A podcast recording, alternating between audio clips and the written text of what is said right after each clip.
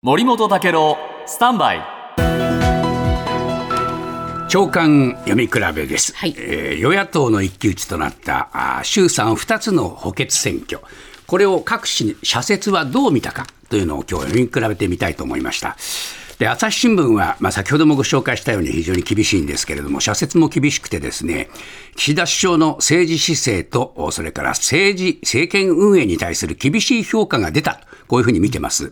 で、来年秋の自民党の総裁選の再選へ向けて、衆議院の解散カードをちらつかせたり、目先の人気取りのためにばらまきに走ったり、最近の首相は自身の政治的な思惑を優先しているとしか見えない振る舞いが目立ってるっていうふうに、極めて厳しいんですね。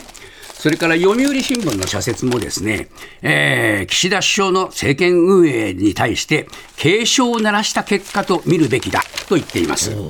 それから産経新聞の社説も厳しくてですね、勝利したとはいえ厳しい戦いを強いられた。参院補選の敗北を含めて、政権への不信感の表れと言えると。え首相と自民はえ深刻に受け止めなければならない。やっぱりこういうふうにみんな厳しいんですね。で、特に自民党、そして、えー政権に対するえー批判がつ厳しい中で、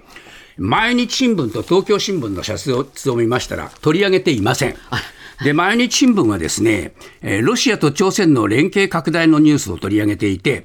ラブロフ、ロシア外相が訪朝したって話をしてるんですが、これ10月19日の、えーし前週の半ばの話で古いんじゃねえの？と私は思います。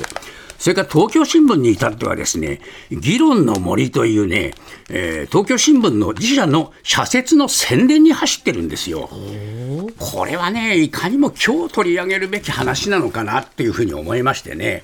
ちょっとがっかりしました。やっぱりね、これから先の政権運営を担う話だったんで、各社一斉に社説っていうことを私は期待したんですけどね。